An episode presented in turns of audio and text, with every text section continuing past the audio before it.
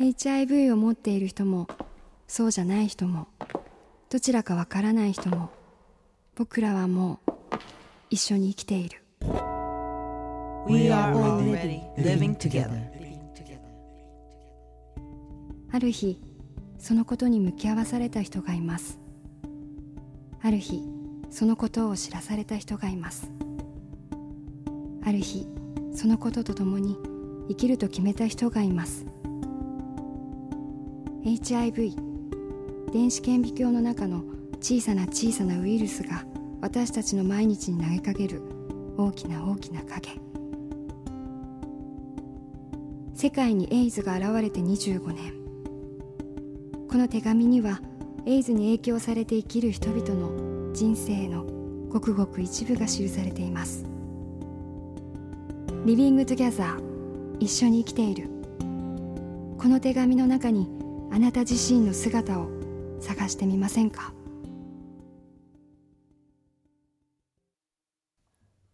ユージ26歳。東京都フリーター。感染発覚歴2年11ヶ月。服薬歴2年5ヶ月。今月の初め通院している病院へ行った。自分は投薬による治療も順調で2ヶ月に1回の受診ということにここ最近はなっている。幸運にも前回の採血の結果を聞くためだけに通っていると言ってもいいほど安定を保てている。検査結果によっては通院はまさに一喜一憂の連続。それでも最近は病院へ向かう足がだんだんと重くなっていった。この日数値を測り始めてから初めて CD4 の数値は600を超えた。HIV に感染していなかった頃の自分の数値は知らないけれどきっとその頃と遜色ない値だと思う。安堵した。今朝は違う病院にいた。目の前に赤ちゃんがいる。ほんの数時間前に生まれたばかりで助産婦さんに身長などを測ってもらっているのをガラス越しに見ていた。姉が2人目の女の子を産んだ。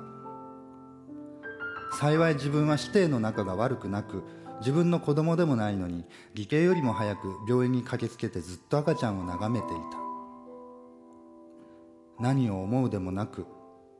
たった一つ無事に生まれてこられてよかったという思いを繰り返し巡らせていた。生まれた時に障害なんかがあると悲しいけどね。隣で見ていた母がつぶやく。3秒の春秋の後本当だねと自分は声にならずにただうなずいた。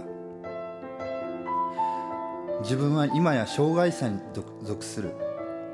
免疫機能障害。薬さえ飲んでいれば今の自分ならしばらくは実感することない類の障害で苦ではない。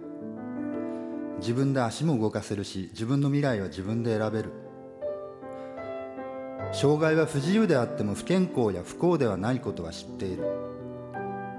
人を悲しむことが卑しいことだということも分かっている。それでも母の言葉は真実だろうと思う。健康なことは嬉しい。病気は悲しい。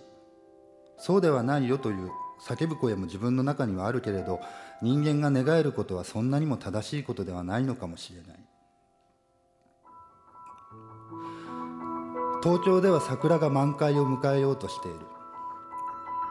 春という季節を名前の一文字に授かったこの赤ちゃんにもそれ以外の季節は来る。自分の CD4 値も高いままではないだろうと思う。誰かの健康を願うことは虚しいほどに愛おしい。桜が咲くこと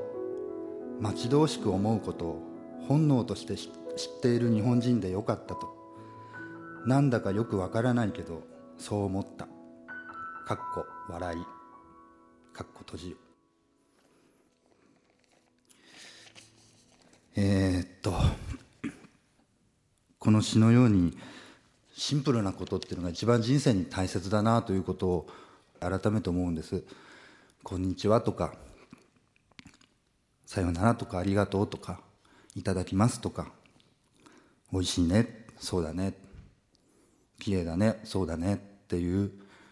そういうことがどんなに大切かっていうことをそしてそういうことを一つ一つちゃんと感じていくっていうことが人生をないがしろにしないっていうかな。なんかそういうことをあの最近ずっと考えてるんですけど僕も6年前うつで1年間仕事を休んで毎日死ぬことばっかり考えていてもう映画なんかどうでもいいやこの先人生やってて何があるの何もないじゃんって思ってたんですけどうんその後もいろんなことがあって散々人に踏みつけられたり裏切られたり。だけどもう一回自分に映画を撮らせてみようって思わせてくれたり空を見上げてああなんてそう青空きれいなんだろうと思わせてくれたっていうそれも人なんですよね。僕が苦しい撮影をしているの分かって毎日現場に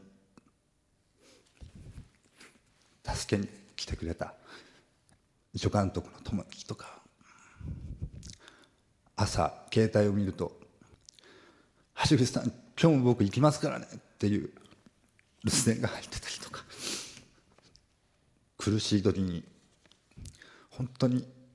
人がそうやって示してくれる気持ちに素直にありがたいありがとうって思うシンプルな気持ちとかそういうことがすごく大切なんだな。大切だし初めてそれを分からせてもらえた映画が「ぐるり」のことだったんですけど。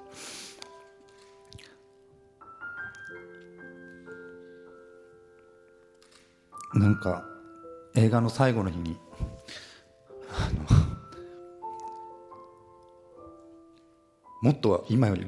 号泣してしまって、えー、挨拶をした後に後ろからふっと抱きしめてくれる人がいてそれリリーさんだったんですけどこの世のものではない何とも言えない柔らかいものに包まれた気がしてあなんて幸せなんだろうと思えたんですね。6年間いろんなことがあってきついことばっかりのように思えた6年間だったけどああこんな幸せが待ってるんだったら今までの時間が本当に苦労が吹き飛ぶような瞬間で人間にとってひたむきさってすごく大切だと思うんです。ひたむきさをなくすと人間下品になるなと思ってるんですけどなかなかひたむきに生きてる人が報われることが少ない今の世界かもしれませんけどひたむきに丁寧に人生を生きてると。きっと誰かがまた自分の手を握りしめてくれるんだなと。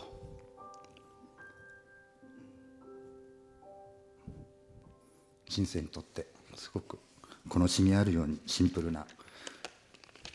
気持ちが一番大切だなということをまた改めて思いました。ありがとうございました。